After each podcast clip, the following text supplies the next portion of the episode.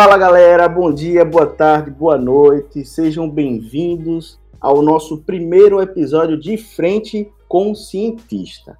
E hoje nós estamos com a Angélica Alencar. Ela é graduada em História pela UFPE e tem uma trajetória muito legal que passa por algumas universidades lá do Japão.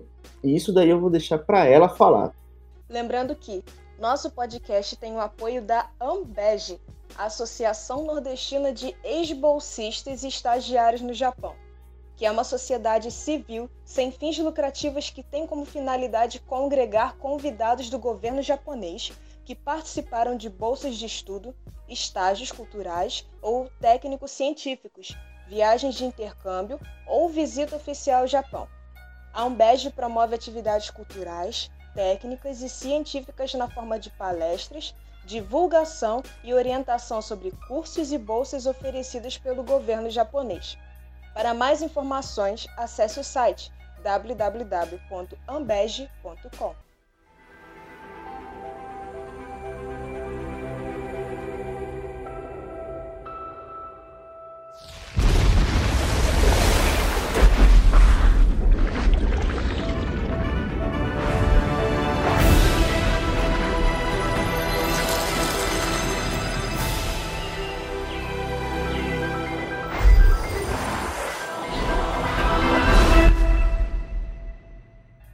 Tudo bom, Angélica? Bom, minha gente, boa noite, boa noite a todos. Muito obrigada pelo convite, pela oportunidade de falar um pouquinho da minha trajetória. Que isso. Fala aí um pouquinho sobre quais foram as universidades que tu passou, qual foi, assim, uma ideia geral, assim, de quais foram as pesquisas desenvolvidas nesse caminho. Nesse tempo, né, que é bem longo, na verdade, fez 11 anos agora em abril. 11 anos nesse processo que terminou, na verdade, agora dia 5 de julho. Então, estou ainda bem fresquinha. Eu, como você falou, sou graduada, né? É, sou bacharel em História pela Federal de Pernambuco. E em 2008 eu participei da seleção do MEXT, né, do governo japonês, para bolsa integral. Passei para a universidade que eu queria, que é a Universidade Sofia, de Daigaku. Fica em Tóquio, porque é o único local que tinha documentação para minha área de pesquisa, que é os jesuítas, né, a, a missão jesuíta no Japão do século XVI. E aí em 2009 eu me mudei para lá. A Sofia foi minha primeira opção e única, na verdade.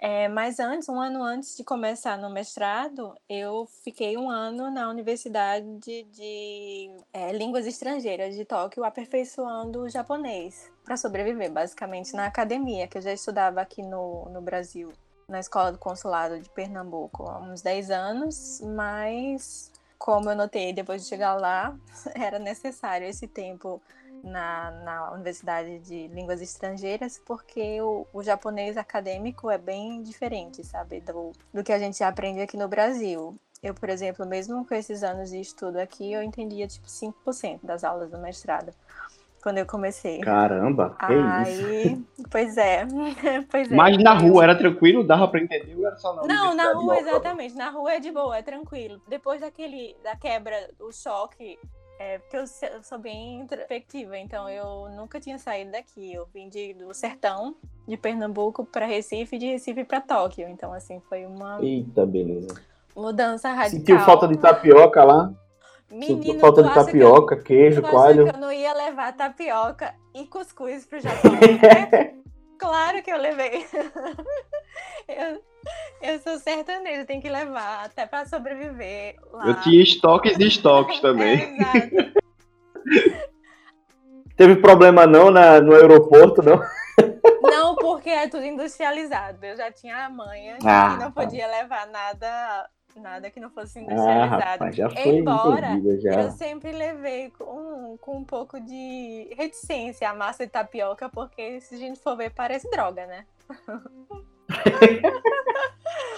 Aí eu, eu sempre levei meio assim, desconfiada, vai que colocar uns cachorrinhos pra cheirar, daqui que eu explicasse que era tapioca. Enfim, mas nunca, mas nunca me pegaram, não. Graças a Deus. Olha só que interessante. Do interior de Pernambuco diretamente para o Japão. Pois é. Vê que loucura. Agora, uma coisa que me deixou curioso, tem aqui no seu currículo Lattes, é primeira estrangeira aceita no Departamento de Humanas de Sofia University, em Tóquio. Como é que foi essa história? Pois é, rapaz. Esse parece uma coisa extraordinária, né? Nem eu sei como. Nem eu sei como, pra ser bem sincero. Às vezes eu fico achando que algum é, espírito japonês baixou na hora da minha seleção e me ajudou lá para passar, porque a prova de, de, mestrado é como seleção de mestrado aqui no Brasil, né? Tem prova, tem análise de currículo, tem análise de projeto e a prova foi toda em japonês. Nesse japonês acadêmico bonitinho que eu tava falando, assim.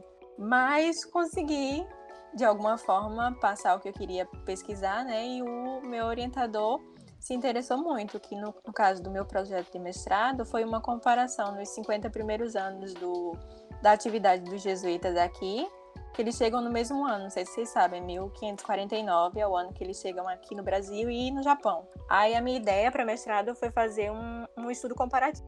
Fazer a comparação de como... É, da atividade deles. Ah, legal.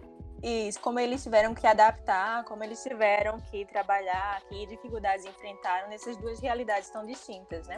E aí ele gostou muito. Ele trabalha com é um especialista nessa área, ele inclusive é consultor é, para aqueles uh, os dramas históricos da NHK, né, japonesa.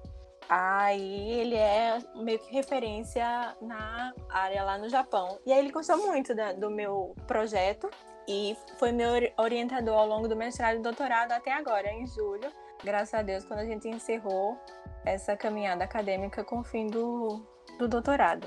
Meu doutorado já foi um desenvolvimento desse projeto de mestrado, né? Eu deixei um pouquinho de lado do Brasil, porque já que eu estava no Japão, a documentação do trabalho dos jesuítas no Japão toda ao meu dispor, eu não queria, a bem dizer, gastar meu tempo com a documentação do Brasil, que eu poderia trabalhar em qualquer momento quando eu voltasse, né?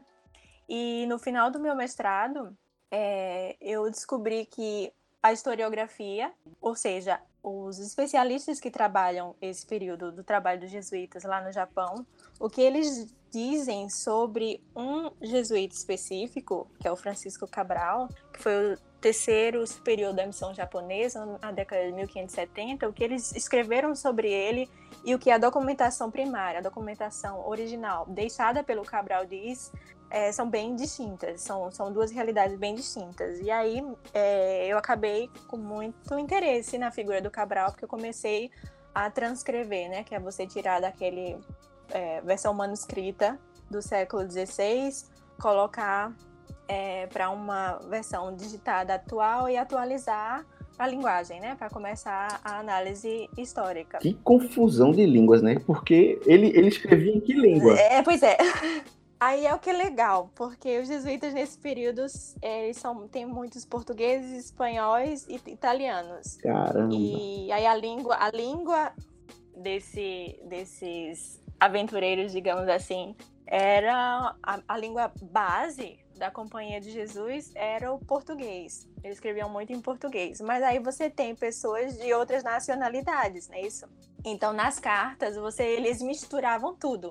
Eles, às vezes, começam escrevendo em português, aí depois entram em espanhol, daqui a pouco tem latim, daqui a pouco tem japonês misturado. O japonês é... Minha Nossa Senhora. É muito legal e depois você tinha que se reportar no, no, no japonês é, acadêmico, e, meu Deus do céu. E pensa às vezes em português. É, uma Caramba. salada de fruta mesmo na cabeça, sabe? Eram muitas horas, de nove, das nove da manhã às nove da noite, nos arquivos, em cima dessa documentação. Pra, porque, por exemplo, aqui no Brasil, na minha graduação, Caramba. eu sempre fui apaixonada por paleografia tive, graças a Deus, uma grande mestra na, na Federal de Pernambuco, que é especialista em paleografia. Tu pode explicar o que é paleografia?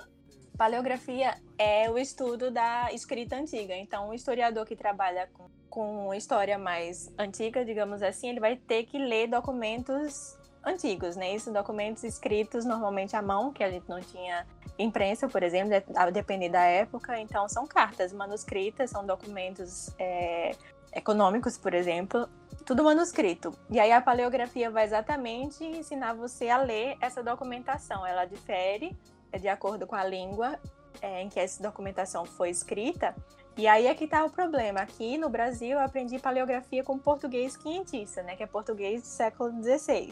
E quando eu cheguei no Japão, tinha documentação em italiano do século XVI, em espanhol do século XVI, em latim, porque os jesuítas, às vezes, quando eles tinham alguma coisa de segredo para contar para o superior deles que ficava em Roma, né? Superior da Companhia de Jesus, e eles não queriam que essas cartas fossem lidas por outras pessoas, eles escreviam ou italiano ou em latim ou numa mistura dos dois. Menina. Já que a língua comum era mais o português. Um código secreto, né? É, é assim, no começo foi, foi é, exato. No começo dá aquele desespero de causa, vontade de, de, sair arrancando os cabelos e chorando. Mas exatamente como a gente estava conversando antes, se você gosta do que você faz, acaba virando um prazer, sabe? As horas não, não, você não vê o passar do tempo, assim. Pelo menos foi esse o meu caso. Aposto que também não foi qualquer pernambucana que foi selecionada, né? Peraí. Esse orientador viu assim, não foi só, não foi só o projeto que chamou a atenção. Mas, mas eu queria ir só com um pouquinho mais de calma para poder a gente entender quem é a Angélica, né? Eu fico pensando assim, poxa, que, que, mudança, né? Daqui do, do interior de Pernambuco lá para o Japão e lidando com tantas línguas e etc e tal. Mas eu queria saber, é, antes da graduação, como é que era a Angélica? Como é que era a vida de Angélica? De onde tu veio, né? Primeiro lugar, qual é a tua cidade? Então, meu pai, meu pai é de daquele triângulo, é Araripina, Trindade e Oricuri. Ô, oh, terra boa. E aí eu nasci, eu nasci aqui em Recife, mas eu fui pequenininha para lá, minha mãe é de Recife. A gente foi pequenininho para lá e eu fiquei até mais ou menos os, o quê, 10 anos por lá. Minha mãe é preferiu voltar para Recife por conta da qualidade do, do ensino, né? E aí eu fui pro Colégio das Damas, que é um colégio bem tradicional, assim, da, da cidade, para quem conhece. Mas minha infância inteira foi lá no sertão. E a Angélica descobriu o Japão lá, na biblioteca do meu pai é médico e minha mãe é dentista, sabe? E eu sou filha única e sempre fui muito introspectiva. Eu acho que isso até me ajudou a sobreviver no Japão, que é uma sociedade que acaba isolando muito você, né? É, não só como estrangeiro, como mulher, mas de uma forma ou de outra, a sociedade ela é muito, muito isolada, as pessoas são isoladas. Então, o fato de eu ter crescido sozinha, numa casa no interior, com bichinhos, no meio do nada, e só com os livros lá do meu pai, talvez tenham ajudado a, a, a não me desesperar como outras pessoas que eu vi lá no Japão, sabe? Mas como foi esse primeiro contato, os livros do teu pai? Ele tinha uma. Ele sempre gostou muito de história. E ele tinha uma coleção Sim. enorme de encicl... É, enciclopédias, né? Isso. E foi lá que eu descobri é, o Japão clássico, o Japão do período Heian, que é o Japão do século 8, eu acho, ao século 12 mais ou menos, que é o período que a gente chama de, de nascimento da cultura japonesa em si.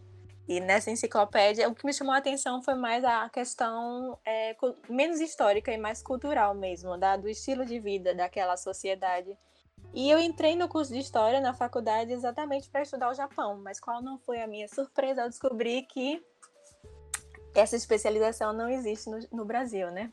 Ô, oh, rapaz. Então quer dizer que chegou no segundo ano do, do ensino médio e você já sabia História. História, Vai ser. Todo mundo na família, claro, como boa família do interior, achava que eu ia seguir a carreira do meu pai, fazer medicina, medicina ou odonto, né, no caso da minha mãe, mas eu não, nunca tive muito muito interesse na área de saúde, não. Meu negócio são os livros, documento e, velho. esse atrito aí, como foi? Nada, foi tranquilo, graças a Deus.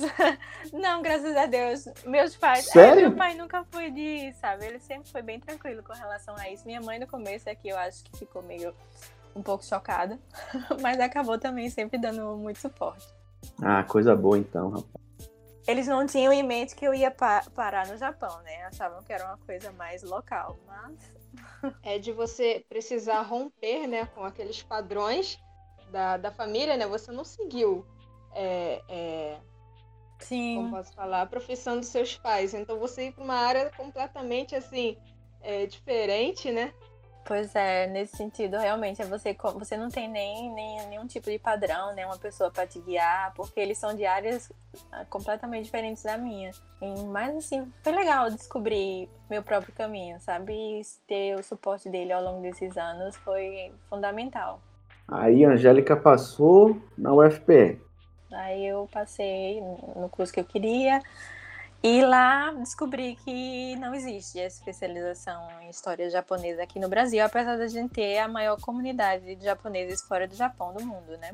Que é meio incongruente. A gente tem grandes departamentos do, do idioma japonês na USP, por exemplo, na UNB. Hum, legal. É, na área de literatura tem departamentos extraordinários que estão traduzindo diretamente do japonês alguns clássicos da literatura japonesa, mas a gente não tem um departamento é, de história focando em história japonesa. A gente não tem uma ala numa pós-graduação de história no Brasil, especificamente de história japonesa, o que é uma pena, porque é uma cultura incrível e a gente tem contato, né? O Brasil, apesar de ser geograficamente bem distante do, do Japão, com a imigração, a gente tem uma comunidade muito significativa aqui e mais um motivo, eu acho, que seria para a gente estudar é, a história deles, mas infelizmente isso ainda não existe. Mas na minha graduação eu saía lendo tudo que eu conseguia encontrar, tudo que eu conseguia importar nas línguas, nas línguas que eu estudava, que eu conseguia ler, é, sobre história japonesa e a minha grande orientadora na graduação, que é minha mentora até hoje, que é uma estrangeira, uma francesa, Christine Dabá, ela é, é professora federal de Pernambuco e acabou de defender o memorial dela para a cátedra. Ela é extraordinária. E ela sempre colocou debaixo da asinha dela os chamados na época esquisitos, as pessoas que iriam trabalhar com qualquer coisa que não fosse Pernambuco, que é o foco da, da pós-graduação, digamos assim, da, do curso de História aqui. É Norte-Nordeste, Pernambuco especificamente, né? É, verdade. E aí ela viu meu interesse pelo, pelo Japão e acabou dando apoio, sabe?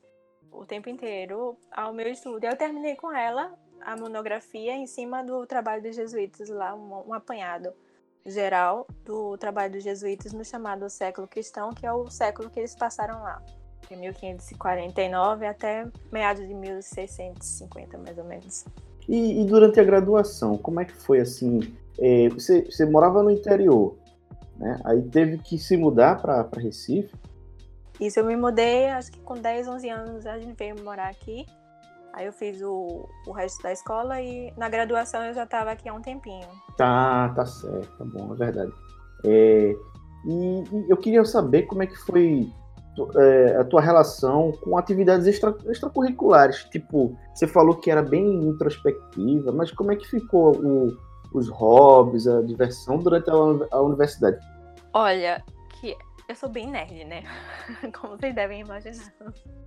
E assim, e por ser introspectiva, minha vida sempre foi é, estudos. Como eu queria trabalhar com o Japão, então eu sabia que eu ia precisar de línguas, eu ia aprender espanhol, tive que aprender a me virar com o italiano e com o latim também. Então foi tudo é, em função de algum dia, quem sabe, talvez, é, conseguir estudar história do Japão no Japão. Então foi tudo planejado, assim.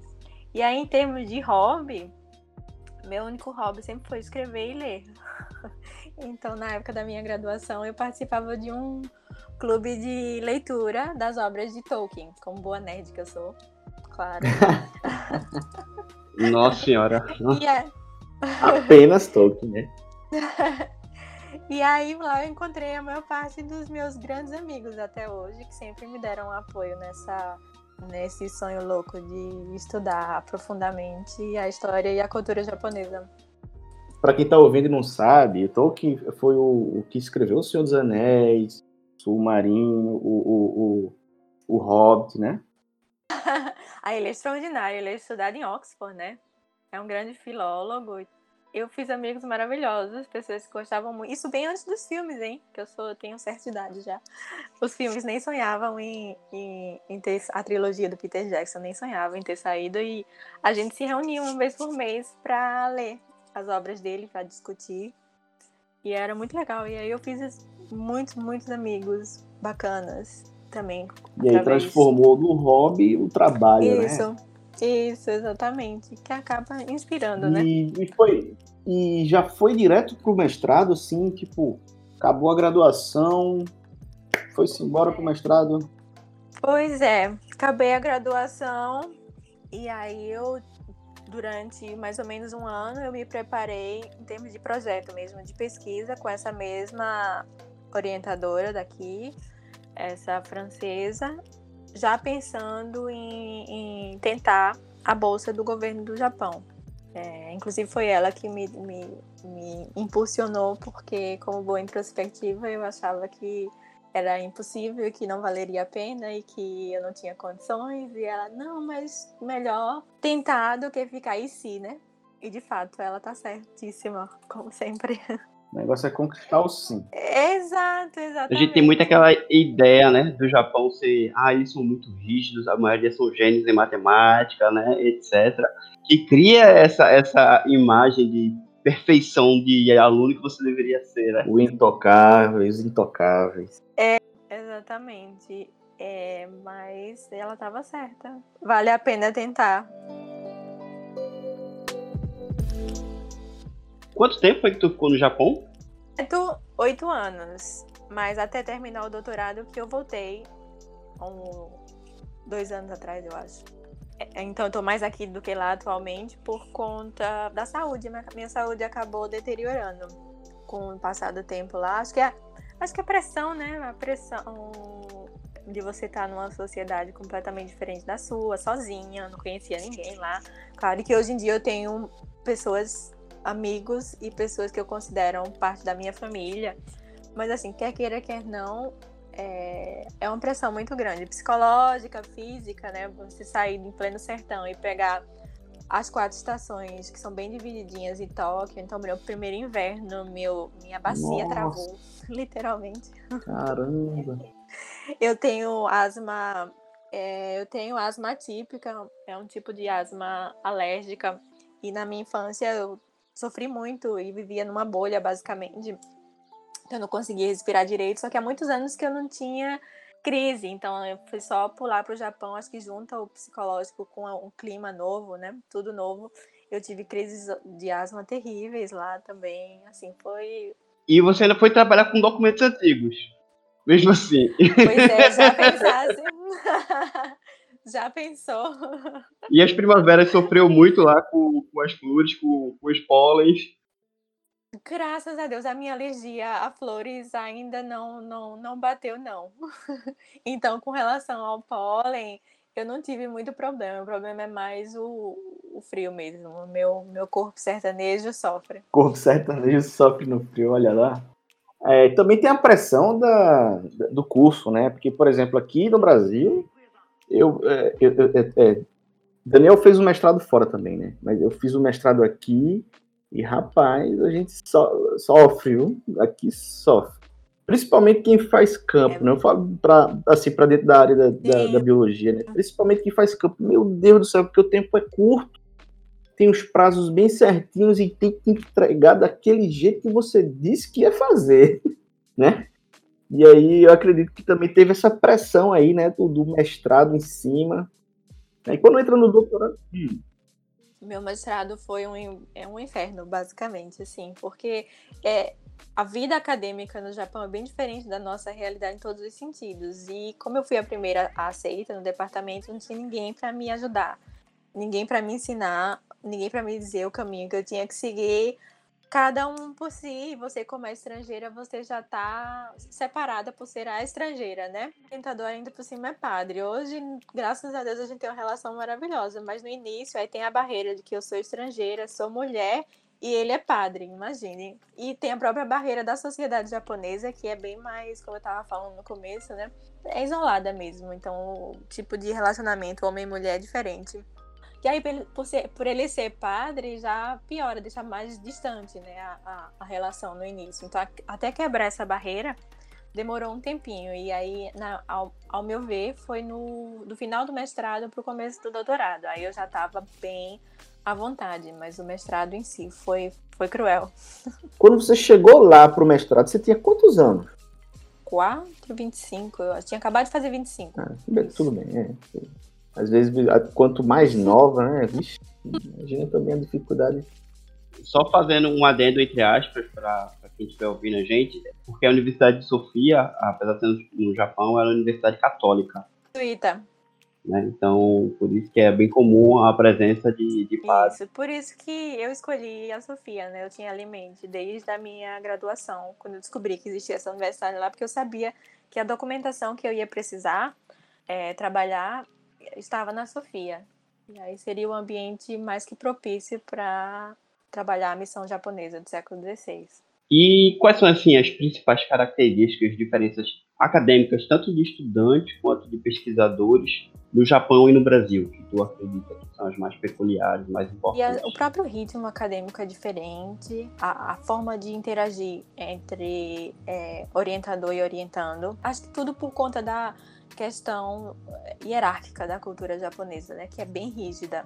E tem um sistema de é, senpai kohai, não sei se vocês já ouviram falar, mas é do, daquele aluno que, por exemplo, quando eu entrei no mestrado já tinha umas duas pessoas no doutorado e aquelas pessoas são meus senpais, são pessoas que estão acima de mim hierarquicamente dentro daquele universo na academia. Então eu tenho todo o respeito, tenho que fazer absolutamente tudo que eles disserem que eu tenho que fazer, às vezes serviços que não tem nada a ver com com a questão acadêmica. Então, me adaptar a isso sem ter ninguém para me explicar foi complicado.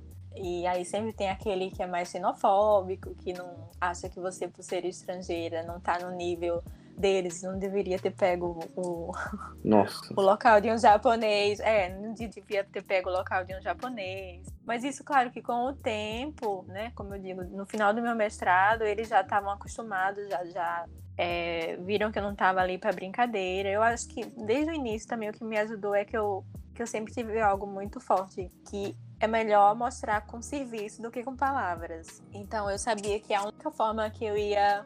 Pois é, a única forma que eu ia conseguir é, meio que obter respeito, digamos assim, acadêmico lá dentro era mostrando o serviço, mostrando o que eu poderia fazer mostrando exatamente. Que é Pois é, e aí quando eles viram é, que eu fiz uma dissertação que foi muito bem recebida, é, apesar da minha metodologia ser diferente da deles, eles me respeitaram e graças a Deus o doutorado foi super, super tranquilo. Fora a queda na A queda do quê?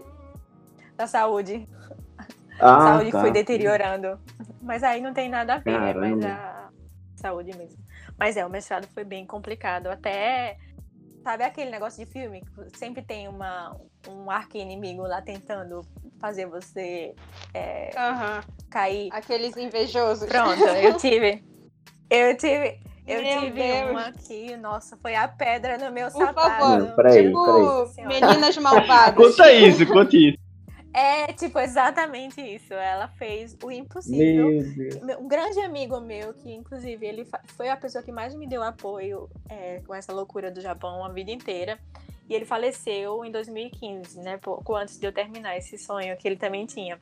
E ele dizia uma coisa, ele também adorava a cultura japonesa. E ele dizia uma coisa muito interessante, que eu concordo plenamente. O japonês tem PhD em bullying. Porque eles têm aquela forma. É, eles têm aquela forma de fazer com que você se sinta tão desconfortável no ambiente que você tá que você mesmo desiste, sabe? E eles tentaram fazer isso, tornar o ambiente acadêmico tão absurdamente desconfortável para mim durante o mestrado que a minha única alternativa era desistir, só que aí eles não sabiam que estavam lidando com uma nordestina de gênio forte também. Eita, Que assim, claro assim. que. claro que eu sou introspectiva, mas assim, eu quando quero uma coisa, eu sou muito. Ah, é o gênio, o gênio forte, né? Tá no quando quero sangue. uma coisa. Exato. Agora, rapaz, que interessante. Eu não, não- não- Eu esperava de tudo, menos isso, rapaz. Caramba. São muito educadas, sabe? Então é, é esse tipo de. Quando acontece, que eu não vou dizer que é com todo mundo, claro, mas essa foi a minha experiência. E foi limitada ao mes- aos dois anos do mestrado, depois ficou tudo de boa. Mas como eles são muito educados, como sociedade mesmo, são muito polidos, quando esse tipo de coisa acontece, é, como eu falei, eles vão tentar, não vai ser nada direto, eles vão tentar criar um ambiente tal. Aquelas alfinetadas, né? É, exatamente. Exatamente. Tentar soltar graça, vai criticar seu jeito de se vestir, sabe? O seu jeito de ser, ironia, Igual falta filme de... mesmo. Igualzinho. Exato, é igualzinho a filme, exatamente. exatamente. E eu tinha todo, eu tinha todo um estudo. A gente achando que isso é filme clichê de adolescente. né? E eu crescia, na verdade, nos meus anos de, de graduação e até antes, por conta do, do estudo japonês, eu, eu assistia muito é, série de TV japonesa, não animação, mas série mesmo, novelinha. Uhum. E aí sempre tem uma novela ou outra que trata exatamente de bullying. Então eu tinha Doramas? conhecimento. É, eu tinha o conhecimento noveleiro dos doramas é, sobre bullying. pra tentar, só que assim, viver é, é diferente, né? De você é, fica muito, fica, é, fica muito confortável porque você tá sozinha, você tá do outro lado do mundo, você não conhece ninguém, numa sociedade que não é a sua. Não tinha nenhum brasileiro lá? Tinha. Meu primeiro ano, meu primeiro ano lá foi o ano que eu passei na Universidade de, de Tóquio de Línguas Estrangeiras para aperfeiçoar o japonês, né? E aí é, eu fiquei diretamente numa casa de estudante que o governo japonês fornecia na época para quem queria é, morar num ambiente mais, digamos assim, internacionalizado uhum. e não ficar tão isolado na sociedade. E eu fui para esse local, mas é como eu falei, eu sempre fui muito introspectiva. Teve um parque, uma, uma biblioteca, sabe, para ter meus livros. Teve um museu. Eu tô feliz, eu não preciso de mais, de mais nada. E eu tava em Tóquio, que tinha sido sempre minha meu sonho. Então, essa casa de estudante, o pessoal, é.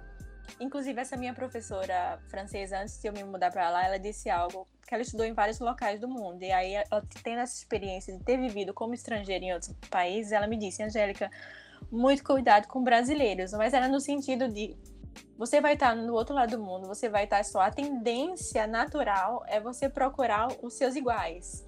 E isso vai acabar te isolando da sociedade japonesa em si, porque você vai ficar tão dependente dos brasileiros que você vai acabar não se adaptando para poder se inserir na sociedade japonesa. Interessante. E foi o que eu observei com outras pessoas que acabaram exatamente assim, sabe? E acabaram desistindo no meio do caminho. Não se adaptaram. A maior né? parte do, é, dos bolsistas que eu conheci viviam nesse mundinho do, dos brasileiros na casa de estudante e não conseguiram fazer amizade fora e acabaram acabam com depressão, acabam desistindo de bolsa, enfim. Como eu sempre queria meus, meus fins de semana ir para os museus da vida, eu tô no centro de Tóquio. A Sofia no centro, centro do caos de Tóquio. Eu queria ver tudo o que eu sempre sonhei na minha vida, que eu tinha lido nos livros e que eu achava que nunca ia ter oportunidade.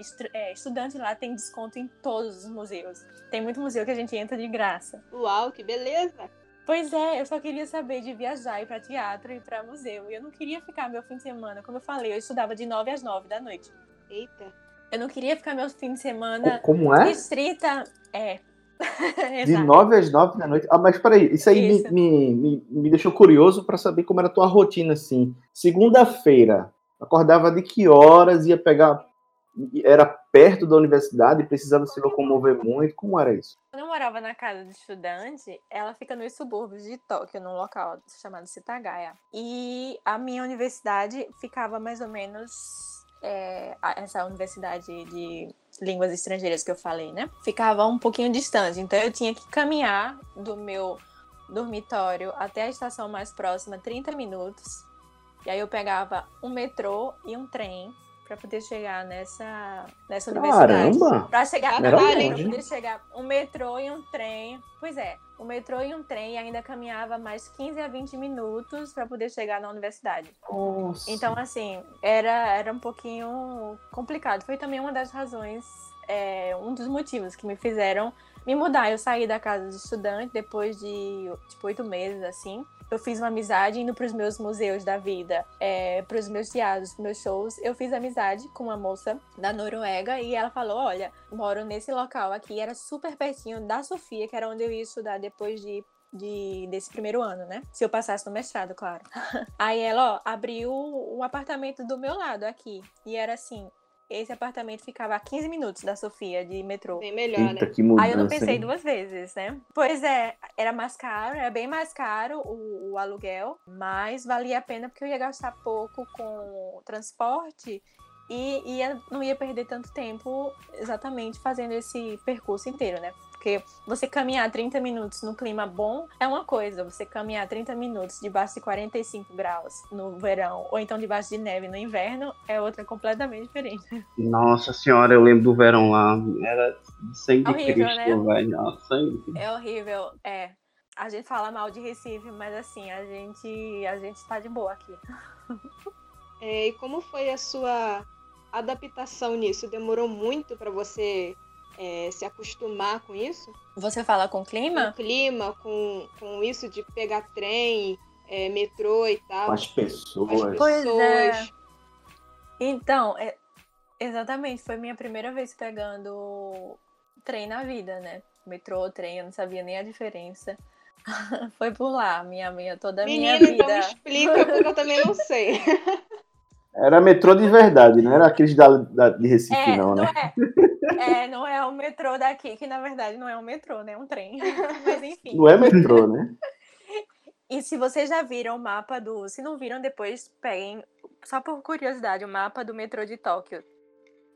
É um ninho É um, é um dos mais complexos do do mundo. mundo, né? É, exatamente. É absurdamente. Eu ainda não complexo. entendi aquele mapa até hoje. Eu não entendi. Eu não sei nem como. Eu, eu só, eu só segui o Google Maps, porque eu olhava o mapa eu não entendia pra onde eu deveria ir. Eu nunca entendi aquilo, era muito confuso. Quando você foi, então, você já tinha a ajuda do Google. Quando eu fui, não tinha o Google Maps. O Google Maps estava começando. Não tinha internet Nossa, celulares. caraca. Não tinha internet no celular para dizer onde você tá, exatamente. Eu já usei o mapa desse, desse emaranhado aí de, de linhas de trem para dar aula sobre complexidade de sistemas.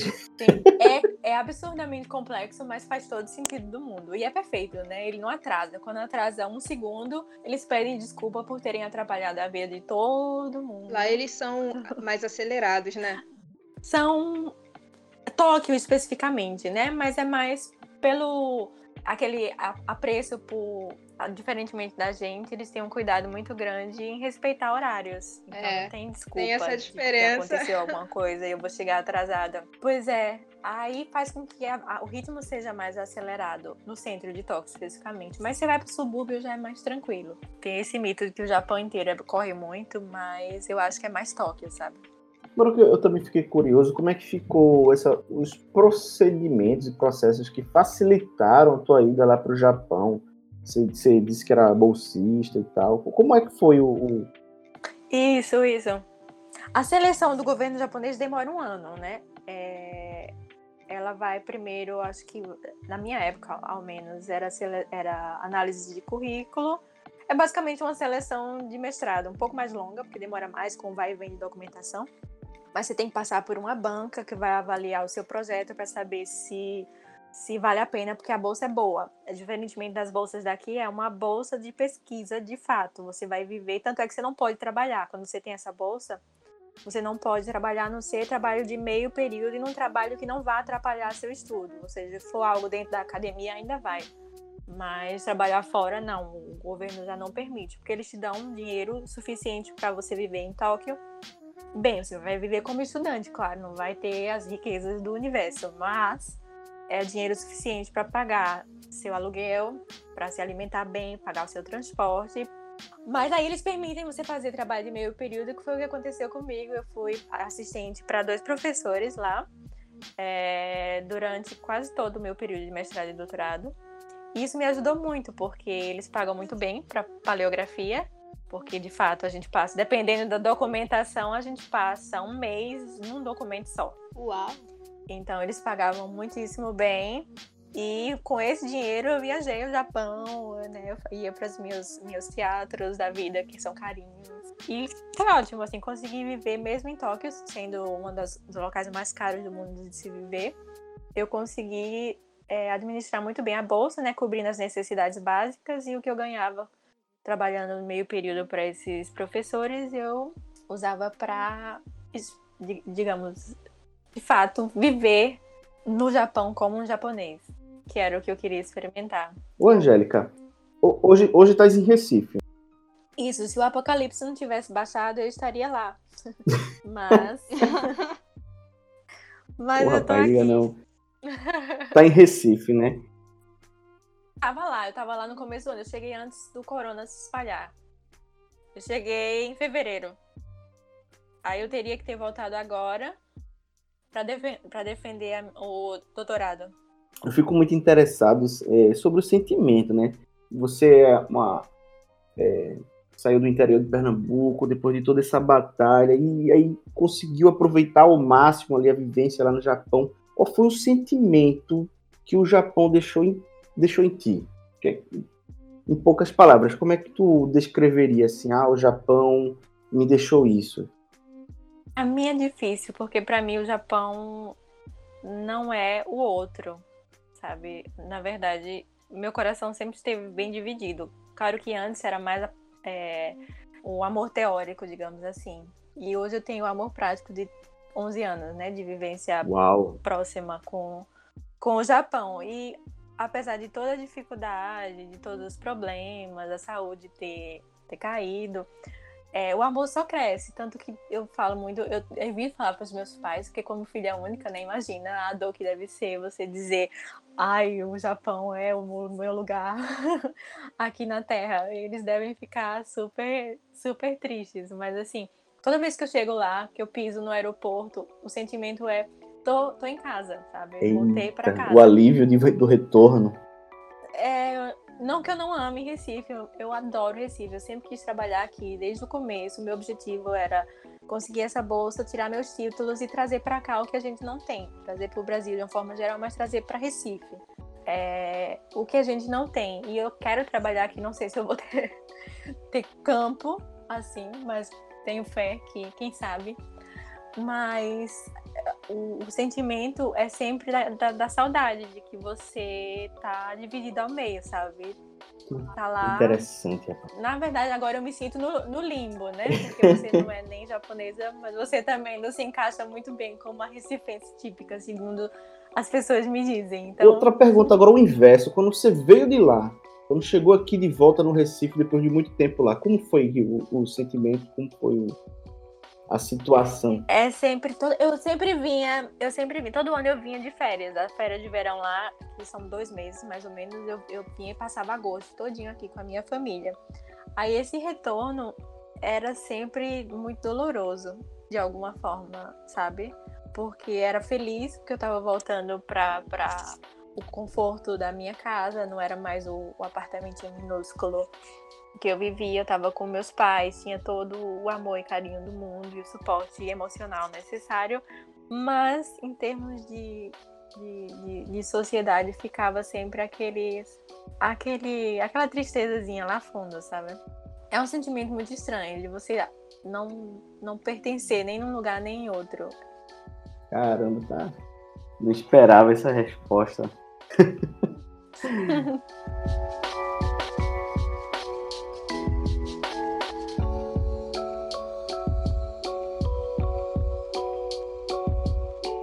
A gente agora já conhece um pouco quem é a Angélica, agora fala mais sobre tua pesquisa no geral, tipo, o objetivo, as dificuldades, acho que a gente falou um pouco mais das dificuldades, né? Quais foram as tuas maiores descobertas?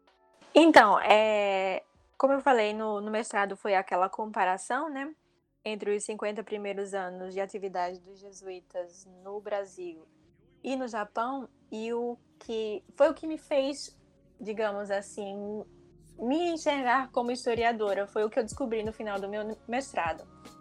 É, quando eu estava encerrando o trabalho do meu mestrado, a escrita mesmo, eu comecei a perceber, como eu falei, que existia uma incongruência muito grande entre o, o que a historiografia, ou seja, os especialistas escreveram sobre uma figura histórica específica e o que essa figura histórica tinha deixado escrito sobre o período dela de administração da missão no Japão do século XVI.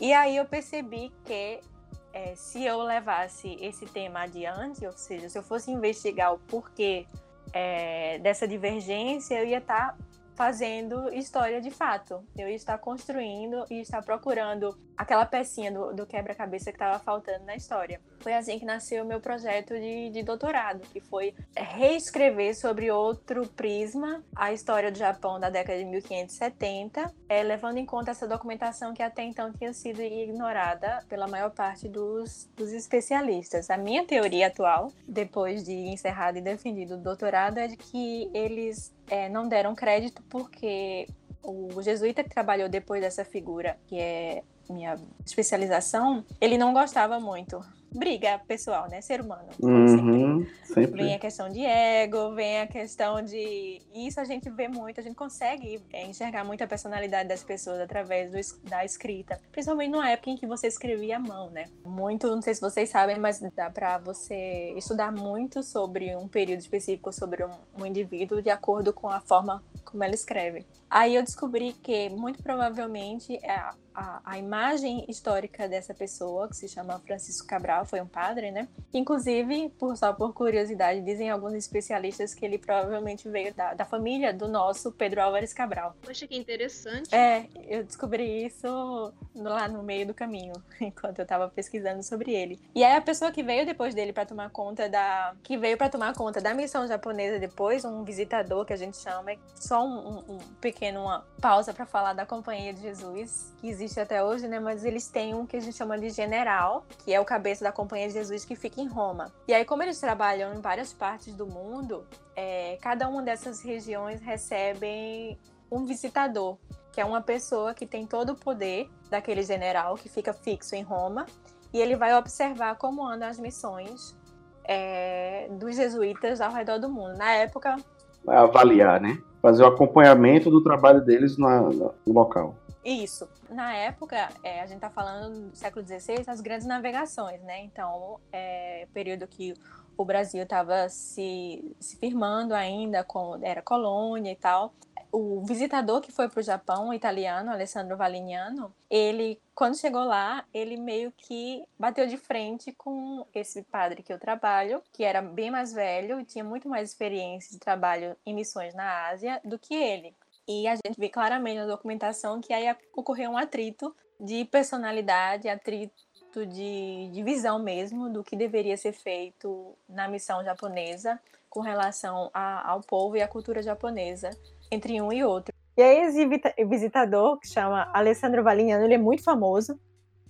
É famoso porque dizem os historiadores que ele foi um dos primeiros missionários naquele período, né, no século XVI, que ao trabalhar com culturas não europeias, prezaram pelo, por, pelo respeito às culturas locais diferentemente do que a gente vê, por exemplo, com os jesuítas aqui no Brasil, né, que eles, eles tiveram que é, moldar, digamos assim, os nossos indígenas, nossos índios, é, reconstruir né, no, no, no molde europeu. Eles não fizeram isso na Ásia, por exemplo, especificamente na China e no Japão.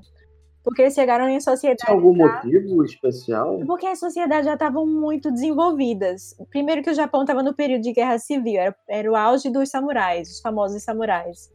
E era muito longe geograficamente, não tinha como levar, digamos, uma grande armada para tentar tomar o, o, Japão. Era impossível, porque a viagem é, demorava dois anos, dois anos e meio. O quê? Pois é. É na época das caravelas, né? Caramba. né? Aí era impossível dominar o Japão como eles é, dominaram é, Portugal, digamos, né? Dominaram aqui o, o Brasil. Então lá eles tiveram, meses, né? pois é, lá eles tiveram que adaptar essa metodologia é, e se adaptar à cultura local, no caso a cultura japonesa. Eles começaram a se vestir como japoneses, a, a consumir o, o, alimento japonês. Inclusive, por curiosidade, o nosso açúcar brasileiro chegou ao Japão nesse período. Até então, eles não, não, não trabalhavam com açúcar de cana, não tinham açúcar de cana no próprio menu mesmo, assim. Eles não, não consumiam. E a carne também, a carne bovina, não fazia parte do menu deles.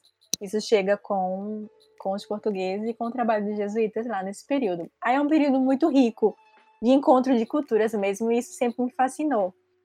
E quando eu descobri que havia essa incongruência entre o, esse é, trabalhador, esse jesuíta, anterior ao visitador, eu decidi tentar reconstruir a história através do que ele deixou escrito que tinha sido negligenciado historicamente até então.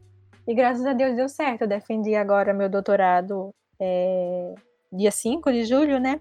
E estou feliz que foi indicado para publicação. Agora eu estou à procura de um.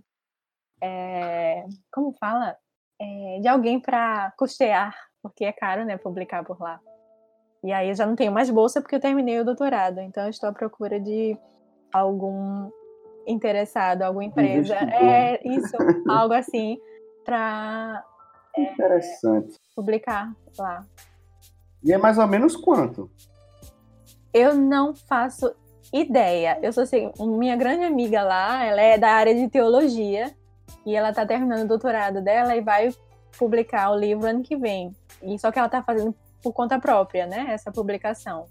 E aí ela me falou que na editora que, que ela escolheu, que foi indicada pela orientadora dela, é, dá cerca de 800 mil ienes, que é tanto dinheiro que eu não quis nem fazer a conversão. Caramba, bicho. Aí eu digo, não, assim, sem condições, porque eu não tenho mais bolsa, eu sou brasileira e não tem, não tem como pagar isso. Por exemplo, só para vocês terem uma ideia, a minha bolsa mensal lá era cerca de 150 mil ienes. Hum. Então, 800, 800 mil é um bocado. Eu ia ter... Não, eu tava calculando aqui. Peraí, eu, eu, eu espero estar errado.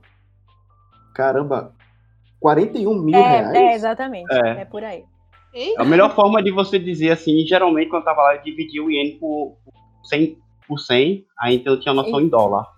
Isso, Geralmente, exato, assim, exato. Você tem mais ou menos essa noção.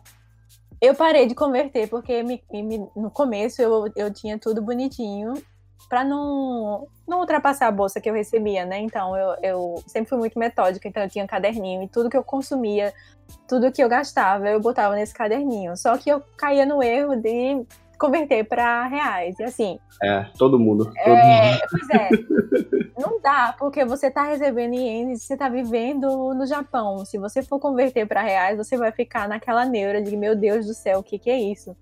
Então eu desisti.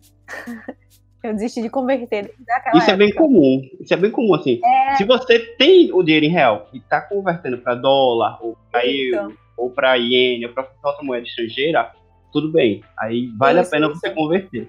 Mas se você está recebendo o dinheiro local, a pior coisa que você pode fazer é converter. Isso Exatamente. Me confunde muito. É outra noção, é outra realidade. Exatamente. E eu ficava meio que me culpando por estar tá gastando muito sem, sem me tocar que eu estava no centro de Tóquio. Eu tinha que com comer. Tem que pagar dinheiro de metrô. aí eu desisti e foi a melhor coisa, porque aí foi uma neura menos na minha cabeça. E deixa eu te fazer uma pergunta bem curiosa. É, assim, como foi o processo de adaptação em questão assim de como estrangeiro em si, né? Os pequenos detalhes assim curiosos, cotidianos. Porque, por exemplo, tu tem o cabelo cacheado, né? O cabelo misto. Isso. Na verdade, é aquele meu cabelo tipicamente brasileiro, né? Sim. E não é nem cacheado, nem é liso. Aí eu posso fazer, deixar ele tanto liso quanto cacheado. É, é, é aquele meio termo que o japonês não conhece. É, exatamente. Então, isso não foi difícil, não, essa questão de, por exemplo, você tem que cortar o cabelo no Japão também, por exemplo. E tu acha que eu cortei? eu fui. Caramba, com esse ponto. eu sempre gostei de cabelo curto, até porque no calor, né, é mais, é mais fácil, eu não sei. Eu sempre gostei da liberdade do cabelo curtinho. Aí eu saí daqui com cabelo curto. Só que quando eu cheguei lá, eu percebi exatamente isso. Eles não sabem lidar com a textura mista do cabelo brasileiro. Então eu falei, bom, eu corro um sério risco de ir para o salão, além de que tem a questão da introspecção. Então, hoje em dia eu, eu, eu consigo de boa conversar com todo mundo, mas no início, naqueles dois primeiros anos, eu fazia o impossível para não precisar interagir com estranhos. Evitar, né? É, exatamente, interagir com estranhos. Para evitar. Exatamente. Aí, é... e eu percebi exatamente que eles não sabiam lidar com a fibra mista. Eu disse, bom, Infelizmente não, eu vou ter com que ela, deixar... ela tem cabelo ondulado. Não, o pior é que eles, depois, hoje em dia, eu tenho uma cabeleireira lá que gosto muito. Mas como eles não, não têm noção da textura mista, eles ficam desesperados para tentar pegar, para saber como é, sabe? Eu sempre gostei muito de cachinho. Então, mesmo meu cabelo não sendo naturalmente cacheado, eu faço meus cachinhos. Quando ele ficou muito longo, eu passei oito anos sem cortar o cabelo. Vocês imaginam quão longo ele ficou, né? Uau. Então eu fazia os cachinhos antes de dormir, sabe aquela coisa de vó que você faz com, uhum. com vó, bebeleiro, pronto. Eu fazia antes de dormir, de manhã eu soltava e ia me embora pra faculdade. E a quantidade de gente que me pedia pra, pra tocar, perguntava se era peruca, perguntava Meu onde é que Deus. eu tinha feito onde que eu tenha, onde que eu tinha feito permanente, qual era o salão que eu tinha feito permanente. Eu, minha gente, eles não conseguem conceber a ideia de que existe cabelo cacheado sem ser artificial. É, hoje podia responder, ah, foi cabeleireira Leila. Pode responder hoje agora. Cabeleireira. Nossa, cabelo. Unhas, hidratação e unhas. Eu, Fala eu acho nisso. isso bem. conhece? Fala nisso. Eu Vocês viram? Vocês viram a versão em japonês da cabeleireira Leila? Vi, vi, tem, tem Ah, inclusive. vamos, isso é vamos sério? botar isso no episódio, viu, galera? Então aí não se preocupe. Vocês vão ter a oportunidade de ouvir. カベレレイラレイラ髪の毛ネイルハイドラトレーションネイルカベレレイラレイラネイルと髪の毛をきれいにして髪型もハイドラテーションしてあげます カベレレイラレイラ気持ち悪くないように全部無菌カベレレイラレイラレイラさんとおいごまごのルイス・クラウンジョちゃんはネイルと髪の毛を素晴らしくできてみせますわよレイラヘアサロンレイラカベレレイラのビューティーヘアサロン É, Angélica, assim, Eu- é, eu acho bem interessante ter- colocar essa discussão, porque, assim, uma das coisas que eu senti, assim, tudo bem que minha experiência lá foi muito curta, a comparação à sua, foi centavo comparado com milhares de dólares, né? Mas, é, uma coisa que eu pude observar, e com certeza não era uma opção única, assim, até por eu ter uma aparência, assim, um pouco mais de pinça, tatuagem e tal, mas é muito discrepante a sua aparência lá. Então, é, E- Logicamente, você. A pessoa. A 3, 30 quadras já vê que tem um estrangeiro ali. Sim. E, e eles observam. Né? Eles estão sempre olhando pra você. E, e tem uma forma elegante, né? Pare- Parece É, que não é. estão olhando, mas estão olhando. Exatamente, exatamente. É o outro, né? É o, é o... Embora seja Tóquio, todo mundo me dizia, ah, não, em Tóquio é tranquilo, porque como é megalópole, né, internacionalizada, diziam Ah, vai ser de que boa. vai ser de boa, não se preocupe. Todo mundo tem essa ideia de que o inglês, com o inglês dá para sobreviver em Tóquio. E eu sempre digo, olha, eu acho meio di- difícil, porque, por exemplo, eu não conheço um japonês que sabe falar inglês. Como é? Pois é, eu não Sério? conheço um japonês que. É sério. Mesmo na academia, por exemplo, eles sabem ler. São acadêmicos, eles sabem ler. Dependendo de quem esteja falando, eles vão entender um pouco do que a pessoa está dizendo. Mas falar japonês, eu não conheço. É a mesma É coisa muito Brasil, né? Você tem os acadêmicos que leem artigos e sabem falar Pois é. inglês. Exatamente. Eu não E sei. a fonética. a fonética deles é muito pobre com relação a, a, a nossa e o inglês também. Então, eles têm também a questão da, do, do receio, a vergonha, né? De estar falando inglês com aquele sotaque japonês. Vem toda. E a presença da cultura brasileira lá? Encontrasse lá em Tóquio em algum momento? Eu sei, Nem que seja na culinária? eu sei que existe. Mas como eu falei, eu não. Nem uma roda de pagode assim no domingo? Tá, Poxa. deixa eu falar, né? Nordestino falando de pagode, Maurício. Não, é porque pagode é o que, que se sabe de lá fora, né? Do brasileiro, né? Samba, pagode não, Samba. samba. É, Carmen Miranda, Eu tive experiência dela na- dessa na Universidade de, de Tóquio, de línguas estrangeiras. O campus é enorme e é um local lindo. Na, na primavera mesmo, ela ficava coberta de cerejeiras. Aí eu lembro que eu tava na, na minha aula de aperfeiçoamento de japonês, escutando um batuque, parecia que eu tava no centro de Recife, sabe? Com maracatu. olha aí, olha, tá vendo? Aí eu, meu Deus, o que é isso? Será que eu tô com tanta saudade de casa que eu já tô alucinando aqui? No intervalo, eu fui seguindo esse som e me deparei no centro do, do campus com um grupo enorme de japoneses tocando samba com a japonesinha embrulhada na bandeira do Brasil, loucamente Embrulhar. Uau! Sambando loucamente. Sabia. E eles estavam convidando os outros alunos do campus para participar do clube deles, que era de, de cultura brasileira. E eu achei isso extraordinário, mas assim, foi minha, o meu único contato com, com brasileiros lá no Japão. Todos esses. Isso acabou ajudando muito. Minha orientadora estava certa, porque isso me forçou a adaptar, né? e a conviver com os japoneses. E hoje em dia eu tenho muito mais amigos no Japão do que aqui no Brasil, por exemplo. Por isso que às vezes também o retorno, o retorno é mais complicado, sabe? Porque... Uhum, é, ficou os amigos para É, trás. Olha exato. só que interessante. É, exatamente. Isso é uma das coisas até que eu queria conversar, assim, pra explorar um pouco. É, depois de. Foi quase um- praticamente uma boa parte da tua vida, né? 8, 8 a 10 anos lá. E esse choque de realidade no retorno, porque você se sente perdido no tempo, né? E ainda mais É. ter passado em outra cultura, em outra realidade. Como é que foi essa, essa, readaptação? Então, tá sendo difícil ainda, viu? Como eu voltei muito, muito adoecida fisicamente, eu tenho um problema de tireoide também. Eu aproveitei e comecei, que indico para todos, meu tratamento psicológico mesmo, para tentar lidar exatamente com esse, esse choque cultural. E assim, eu lembro que quando eu tava lá, minha mãe leu uma reportagem no, no jornal local aqui, que é, falando exatamente dessas pessoas que moraram no Japão um tempo e a dificuldade que elas sentiam ao retornar para o Brasil, pelo, pelo a diferença gritante, né, na, na cultura. E eu sempre falo que é muito mais difícil para a gente se adaptar com uma que é muito mais fácil se adaptar com uma coisa melhor. Foi o caso, né?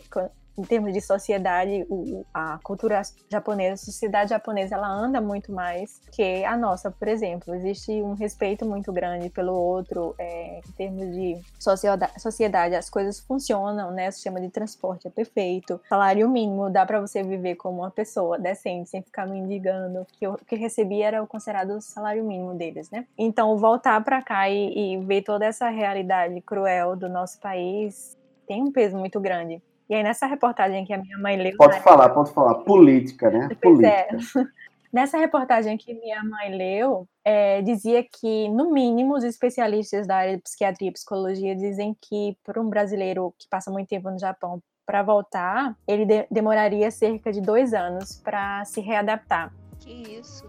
Eu tô aqui há um pouquinho mais tempo, mas eu ainda tô no processo de readaptação. Eu ainda tô em tratamento. E sua conexão deve ter sido mais forte devido às amizades, né? Pode trás ser, tal. pode ser. Talvez tenha exatamente esse o lado bom de ter é, ficado só entre japoneses é que eu mergulhei de fato na cultura. Eles me chamam até hoje da brasileira esquisita, porque, segundo eles, eu sou mais japonesa do que brasileira. Mas eu acho que isso é questão de Olha só. personalidade, né? Porque, como eu falei desde o início, eu sempre fui mais introspectiva. E aí você acaba entrando no erro de, sei lá, entrar em choque com, com a cultura deles quando você é mais observadora, sabe?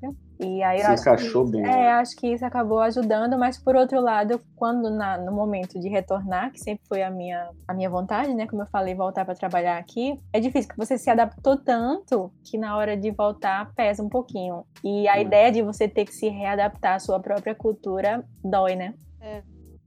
É, bem- É pesado. E já, já direcionando pro, pro último bloco aqui da, dessa entrevista, que está sendo riquíssima, tá extraordinário. É- São coisas assim que eu não, não esperava em ouvir, né? Uma coisa que eu queria é, trazer sobre o, o período que você estava pesquisando, assim, tipo, ao desenvolver tua pesquisa, quais as habilidades que tu conseguiu é, desenvolver mas que elas não foram obtidas dentro de sala de aula, ao longo de todo esse teu período. É uma coisa assim que eu gosto de trazer, porque é, eu estava até conversando com a Luciana há um, há um tempo sobre o vício das pessoas, do- dos estudantes ficarem só achando que é só sala de aula, casa, casa, sala de aula. E fora da sala de aula, tu aprendesse Sim. o quê durante todo esse período? Que contribuiu, né, pra tu como pessoa e como profissional. Eu acho que algo que eu fiz em paralelo é, ao, ao- longo desses anos como pesquisadora sempre foi escrever, escrever por hobby, escrever sem pensar em quem vai ler, escrever pelo simples prazer de escrever. E como a vida acadêmica, no caso da minha área, historiador, é a escrita, o fato de eu escrever por fora me ajudou muito. E o fato de eu sempre ter escrito em- nas línguas que eu aprendia, para tentar meio que me familiar, familiarizar com, a- com o idioma que, que eu estava aprendendo, eu sempre procurei escrever minhas anotações, sabe, diário de adolescente, sempre no, no idioma que eu estava aprendendo. Isso acabou, eu não achei que fosse me ajudar, porque eu sempre fiz como uma, uma, uma, uma válvula de escape, digamos assim, para a pressão. Sabe, a, se vocês são nerds, vocês vão entender a referência à penseira de Dumbledore, do Harry Potter. Uhum.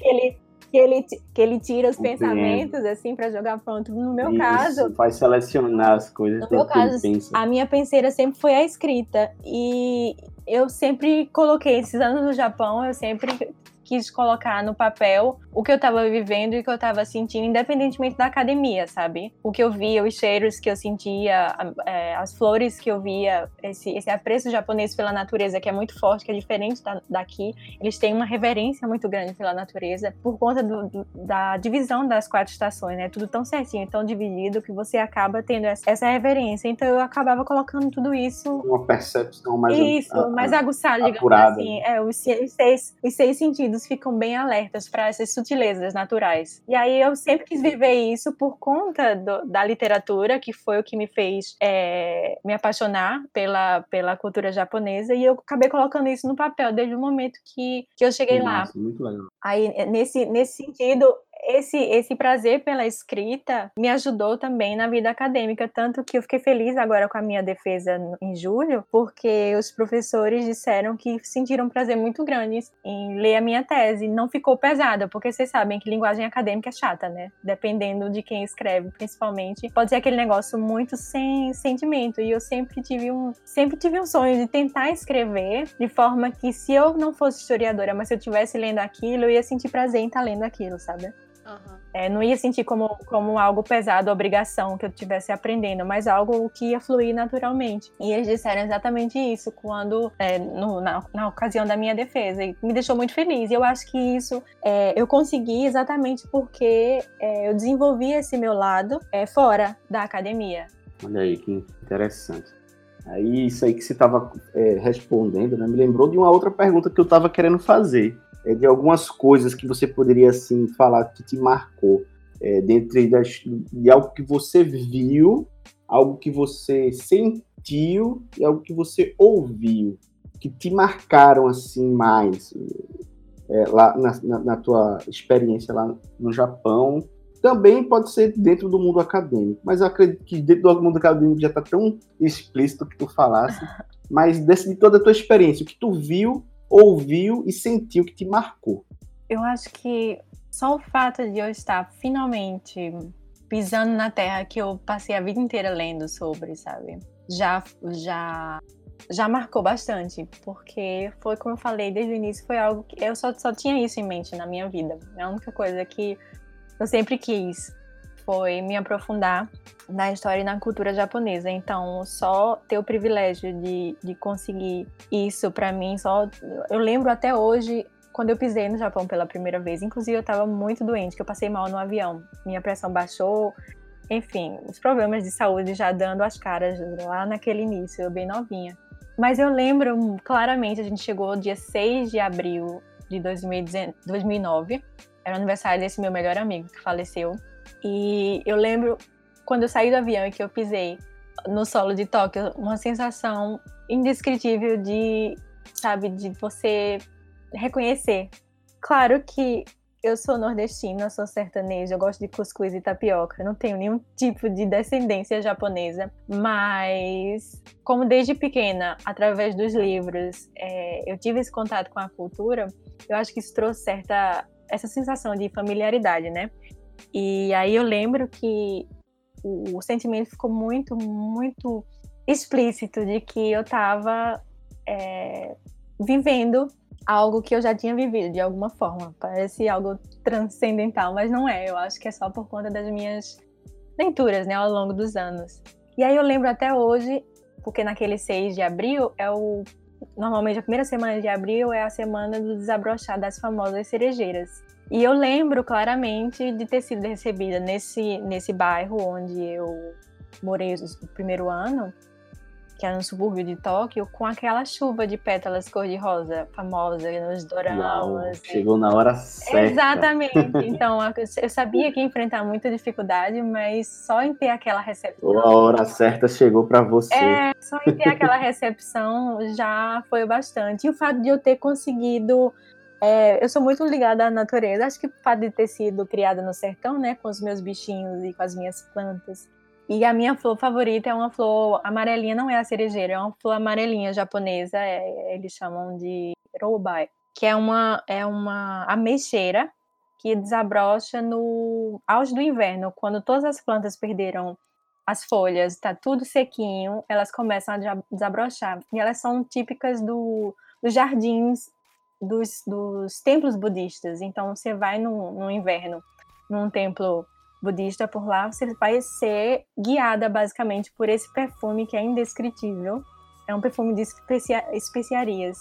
E só de ter podido viver isso, que eu via descrições em livros, é, até hoje me emociona muito. Eu estava lá agora em janeiro, né, para entregar a depositar a tese, e elas desabrocham mais ou menos no dia 1 de janeiro, é, literalmente no auge do inverno lá. E eu tenho essa essa essa, digamos, ai, como é que a gente chama? É, quando você tem a tradição, isso. Eu tenho essa tradição de todo 1 de janeiro, quando eu tô lá, de ir para esse templo específico em Kamakura, que é a antiga capital porque o jardim ao redor dele é todo cheio dessa, dessa plantinha, dessa orobai. E depois de dois anos aqui, eu pude vivenciar mais o inverno, apesar do frio na, no meu lombo nordestino. Eu pude vivenciar é, o desabrochar dessas flores que significam tanto para mim. E foi mais um, sabe, um marco. Eu sei que muita gente deve ter marco é, mais moderno, digamos assim, mas para mim é essa conexão entre a natureza e o que eu sonhava na minha infância de viver, que me marca até hoje com relação ao Japão. Uau, que caramba, sei nem o que, o que falar depois desse dessa bomba emocional que você soltou aqui, viu, menina? Oh, Sensacional, muito bonito, velho, muito bonito mesmo.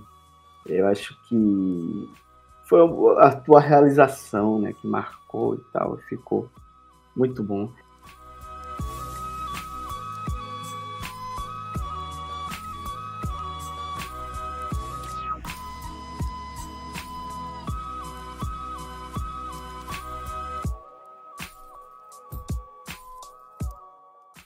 Quais seriam os conselhos que tu daria para o iniciante no mundo acadêmico? Opa! Por exemplo, a Luciana. quem está começando essa jornada, ou até quem está começando a se achar na jornada acadêmica, né? Porque às vezes pode acontecer até no mestrado, né? isso. Aquela dica de ouro, assim. Eu não sei se eu teria uma dica de ouro, porque eu acho que a vida acadêmica é uma descoberta à medida que você vai crescendo nela, né? E você nunca vai obter todas as respostas, porque isso nem existe na vida, creio eu. Mas o que eu, pelo menos, o que eu posso dizer é para não cair nos erros que eu caí na minha época de graduação, que é você ter tanto medo que você acaba deixando passar oportunidades.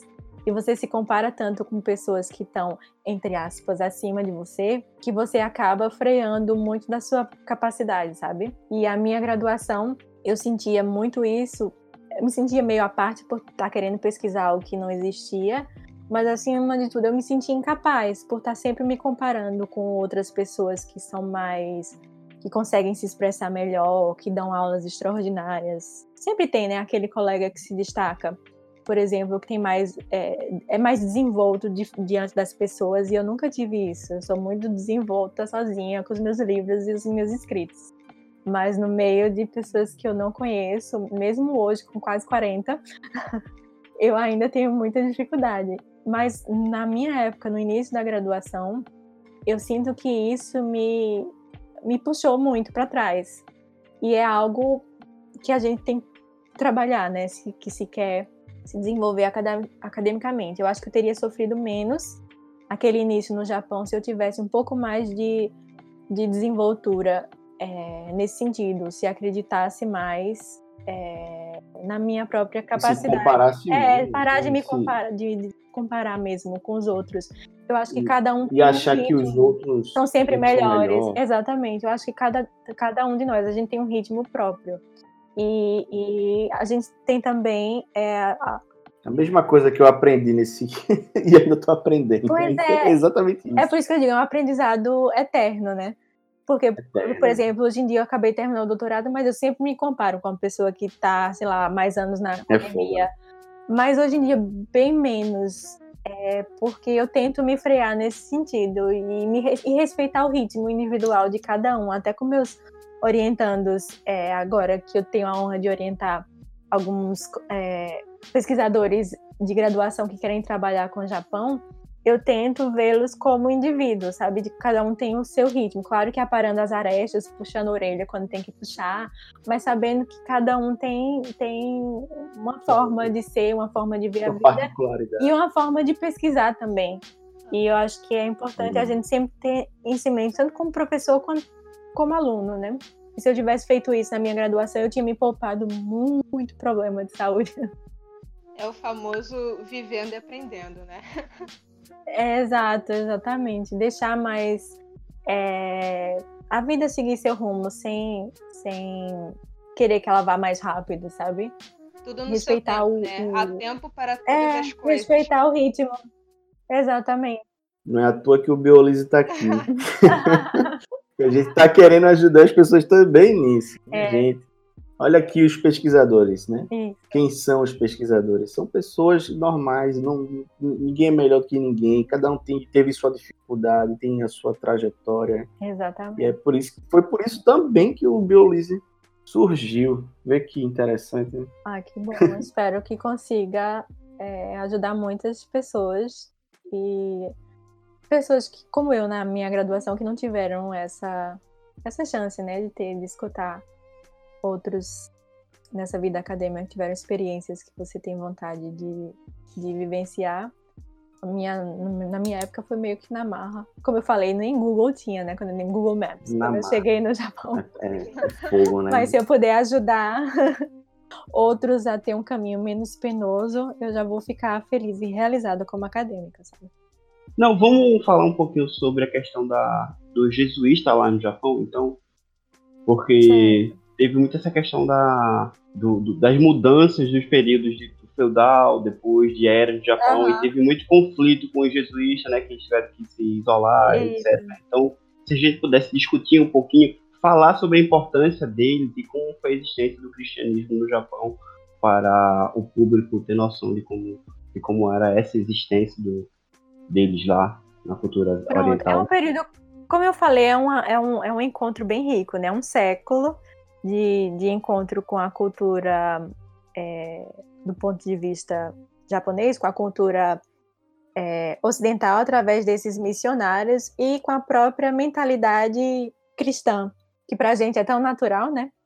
Para eles, eles tiveram esse primeiro contato. Então, imagina a dificuldade desses missionários no século XVI, como eu falei, viajando cruzando oceanos, viajando para do outro lado do mundo, passando dois anos e meio numa caravela. Não sabia se chegar, outro detalhe, não sabiam se chegava, né? As- as- os navios saíam de Portugal, você saía para ir para a Ásia, mas você não sabe se chega. Tem piratas no meio do caminho, tem as intempéries, né? Tem o- o- os problemas próprios do, do mar, que é um- um- uma coisa muito legal de estudar para quem tem interesse, é as, o estudo dos, das viagens marítimas, é bem interessante. E aí você chega numa cultura, numa época que não tem toda a facilidade que a gente tem hoje. Se eu, se eu sofri em pleno século XXI, do outro lado do mundo, imagina esses homens. Que não tem nem Google Tradutor, né? Não tem absolutamente, não tem nada. O Japão nem existia.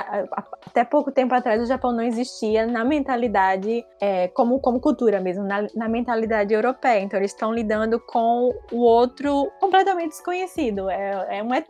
Tanto que esse, esse jesuíta que, que eu trabalho tem uma descrição muito interessante no documento de um outro jesuíta, que é considerado o historiador do- da missão dos jesuítas lá no Japão nesse período, do Luiz Frois, é um português, e ele escreve na sua História dos do Japão é que o Cabral, que é o Francisco Cabral, quando ele chegou é, em Kyoto, na época era Miyako, né? O título era Miyako, da capital, não era Kyoto. Quando eles chegaram lá, quando o Cabral chegou lá pela primeira vez, ele, um, uma turba de, de gente se juntou na frente da, da casa onde ele estava para ver esse homem, que vocês imaginem, o japonês é um pouquinho mais baixinho, né? O biotipo é bem diferente do, da gente. Então, de repente, chega esse europeu enorme, que ele era bem alto, e trajando roupas completamente estranhas e com uma coisa que eles nunca tinham visto na, na vida: óculos. Então, eles queriam ver esse ser de outro planeta que baixou ali que tinha quatro olhos. As descrições são extraordinárias. O Freud ele tem escritos exatamente comparando a, a, cultura europeia de uma forma geral com, com a japonesa desse período, quão são são opostas em vários sentidos. Então é um período riquíssimo, é um período em que o, o próprio de vista da história japonesa, o Japão estava tendo é, muitas dificuldades por conta das guerras civis, então até internamente a cultura estava tava tendo muitas mudanças e inclusive tem especialistas que dizem que os jesuítas não poderiam ter escolhido uma, época pior para chegar por lá, por conta desse, desse rebuliço que a guerra civil causava. O próprio Kyoto já tinha sido destruído várias vezes por conta das, das guerras, tem incêndios, Kyoto era toda de madeira e papel arroz. Então vocês imaginem a, a dificuldade que é manter uma cidade assim quando tá tem os senhores o Japão estava dividido em mais de 60 pequenas províncias e cada província nesse período tinha o seu, digamos, digamos administrador. Tem o imperador, tem o shogun, que é o administrador desse imperador. Desculpa, minha cadelinha está revoltadíssima. Tudo bem, tudo bem. Acontece. Tá precisando da mamãe dela. E aí, cada uma dessas províncias tem o seu senhor, o seu daimyo, que os jesuítas viam como os, os, de fato, digamos, a cabeça daquela província. E agora eu me perdi com depois que a, a cadelinha começou a latir, onde era que eu tava? Tava falando sobre administração assim, pelo do, Shogun. Do reboliço, isso, o reboliço, né? Eles não poderiam ter chegado num, numa época mais conturbada politicamente, é a época em que o, um desses daimyos, um desses senhores, estão tentando, tá, está tentando reunificar a política do Japão, que estava dividida entre essas mais de 60 províncias. Ele está tentando dominar todas elas, né, sob seu comando, para poder ser o representante político, digamos assim, do Japão. Então é um período rico, mas é um período muito, muito conturbado. E aí os jesuítas chegam para divulgar um pensamento que era completamente alheio, né, a toda aquela realidade japonesa, que é o, a noção cristã que a gente tem de, de mundo, digamos assim. Isso me fez, inclusive, como a minha origem não é católica, isso me fez ter muito interesse em estudar a teologia mesmo, o pensamento católico por trás desses homens por isso que agora que eu voltei para o Brasil, eu estou fazendo teologia, para tentar entender a mentalidade deles do ponto de vista teológico mesmo, e não só histórico. O, basicamente, o, o... A menina não para mesmo. Né?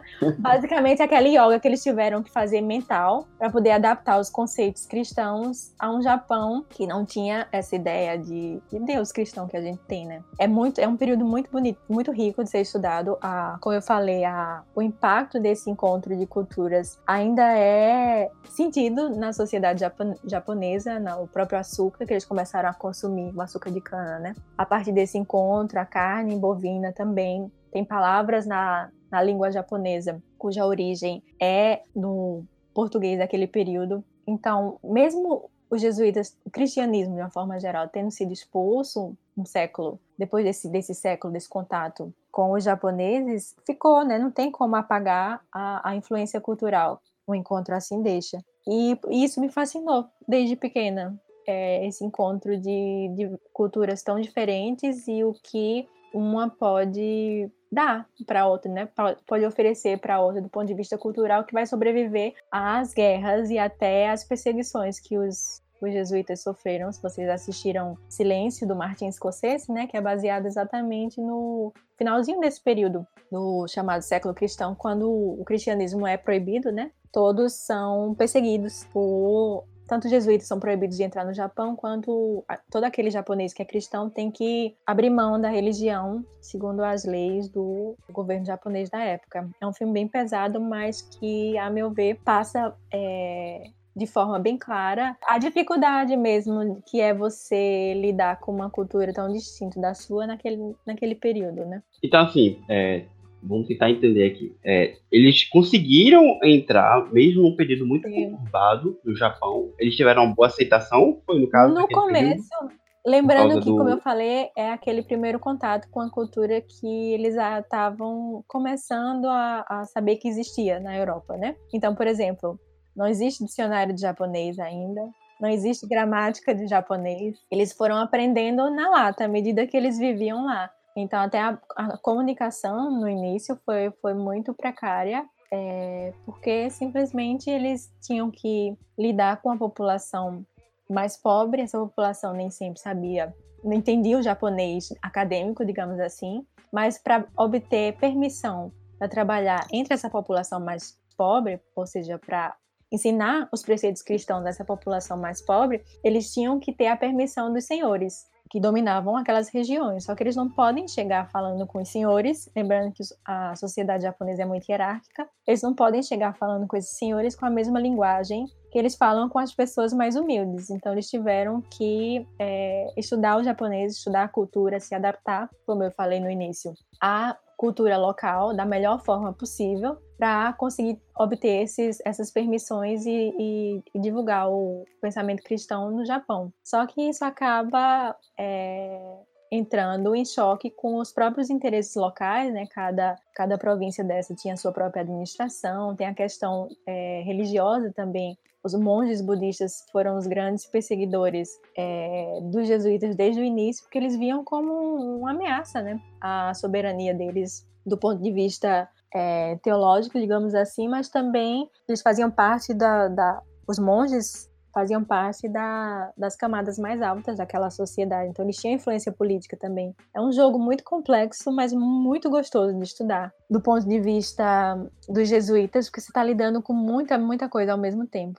E aí é um século, a gente acha que, quem não é de história acha que um século é pouquinho, né? Mas é muita coisa. Minha especialização é uma década apenas. E eu ainda tenho muita coisa a aprender sobre essa década.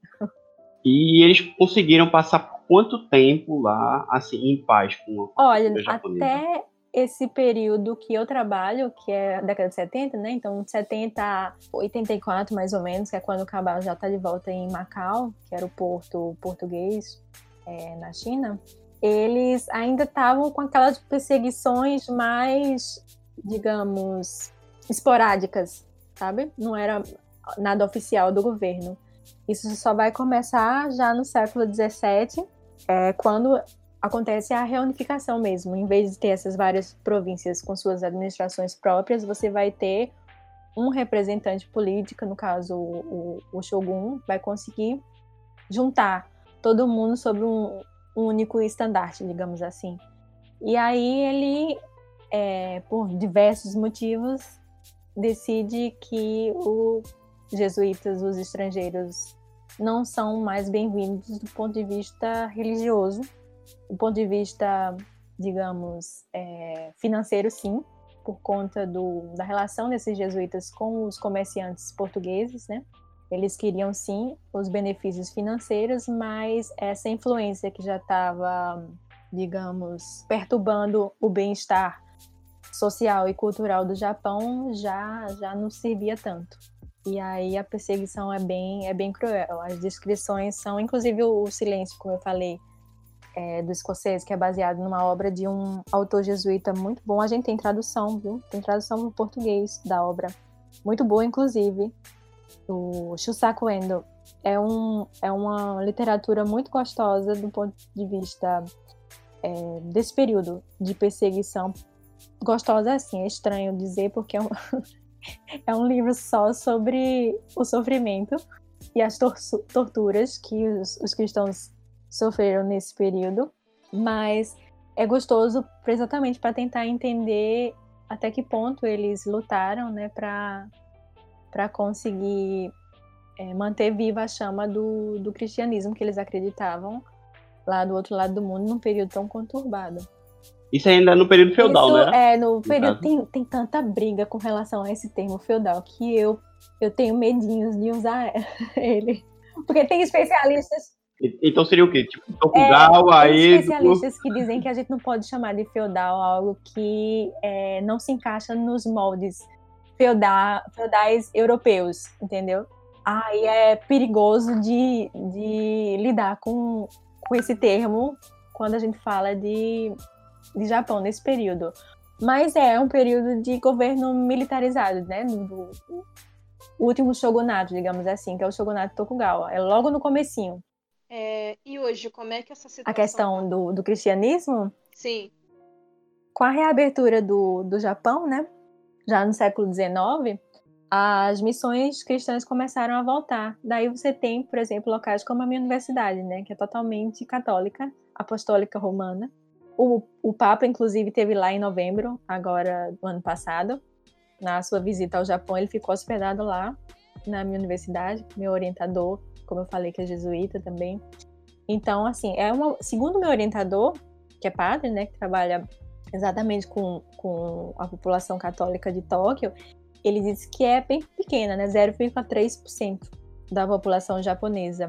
Mas sobreviveu e tem inclusive um tema muito interessante para quem quer começar a pesquisar, que eu acho particularmente, que são os kakure cristãos, são os cristãos escondidos, são aqueles que durante o período dos séculos de perseguição do governo Tokugawa, eles se esconderam, daí chamam cristãos escondidos, né? Eles adaptaram é, aquela crença cristã que eles aprenderam dos, dos jesuítas, dos franciscanos também, que entram no finalzinho do século XVI por lá. É, eles adaptaram tudo que eles escutaram e para é, não serem perseguidos pelo governo é, Tokugawa, eles criaram formas bem próprias do ser cristão. E como ficaram muito tempo isolados, né, sem contato com o Ocidente ou com Roma, particularmente, como centro do, da Igreja Católica, é, acabou nascendo uma religião nos moldes católicos, mas tipicamente japonesa. Por isso que eles chamam de Christian e não de cristão, ou Christian, né, que seria em inglês. É Christian é algo bem, bem próprio que vo- voltou veio à tona quando o Japão reabriu as portas no século XIX. Só que eles não se uniram a, a Roma, eles são, digamos, é um ramo do catolicismo tipicamente japonês. É, que sobreviveu por conta. Interessante. Então, é um, é um, eu acho muito, muito legal esse tema de, de pesquisar. Talvez hoje em dia, se eu fosse refazer todo o meu percurso, embora eu, eu ame meu tema de doutorado, talvez eu, eu fosse trabalhar com os Kakure Kristan, que eu acho fascinante. Eu tive a chance de ir numa das ilhas onde esses, esses Kakure Kristan sobreviveram, que é Kuroshima. É um local minúsculo, a população é toda envelhecida porque os jovens saem da ilha para estudar nas grandes capitais, né, nas universidades, e não querem mais voltar, claro, porque ela é bem isolada. Nossa, eu fiquei encantada com tudo que, que eu vi e assim tentar imaginar a partir do que eu vi dos relatos como é que aquele povo sobreviveu e que, que fé né que leva daí meu interesse agora em estudar teologia que tipo de fé leva uma pessoa a arriscar a vida num governo que estava perseguindo aquele tipo de crença né e não só a sua vida mas a vida da sua família a vida da sua vila inteira corria risco se algum cristão fosse pego é, morria todo mundo né que fé que leva a pessoa a manter aquilo, aquela chamazinha viva até que o Japão é reaberto. É interessante do ponto de vista antropológico também, né? Tentar entender isso. E essas pessoas ainda elas são, são europeus, são japoneses, são uma miscigenação, o que são eles exatamente? Porque tem orientador Os japonês, católicos né? apostólicos. É, isso. Os católicos e apostólicos romanos são, são, são japoneses e os estrangeiros, né? Que vivem lá também. Mas tem muitos japoneses. Esses cristãos, como eu falei, é uma coisa à parte. Como eles não estão ligados à igreja romana, eu não sei nem se eles, se eles contam como. É uma coisa que eu nunca perguntei ao meu orientador. Se eles contam como esse 0,3% da população. Porque é algo completamente à parte do, digamos, do rebanho católico, sabe?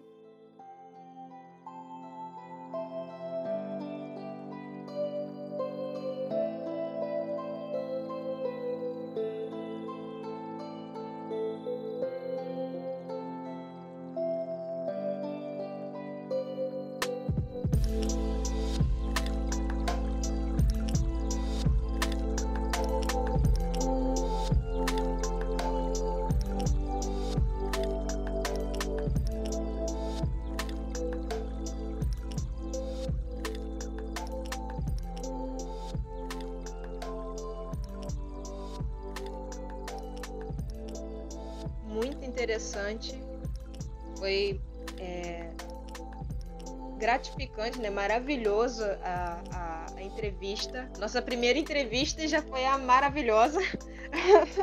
Muito obrigada por, por compartilhar os seus conhecimentos com a gente. É, aprendi muito. Muito obrigado, Angélica, pela sua presença. Obrigado por estar disponibilizando do teu tempo aí para mostrar um pouco ao, ao pessoal que está ouvindo o Biolise a, a, sua experiência como pessoa e como profissional. Agradecemos mais uma vez aqui e espero que todo mundo goste do que está ouvindo. Curta, compartilha aí. Quem gostou, passa para frente a experiência da Angélica. E é isso aí. Até mais, pessoal. Obrigada, obrigada a todos. Boa noite.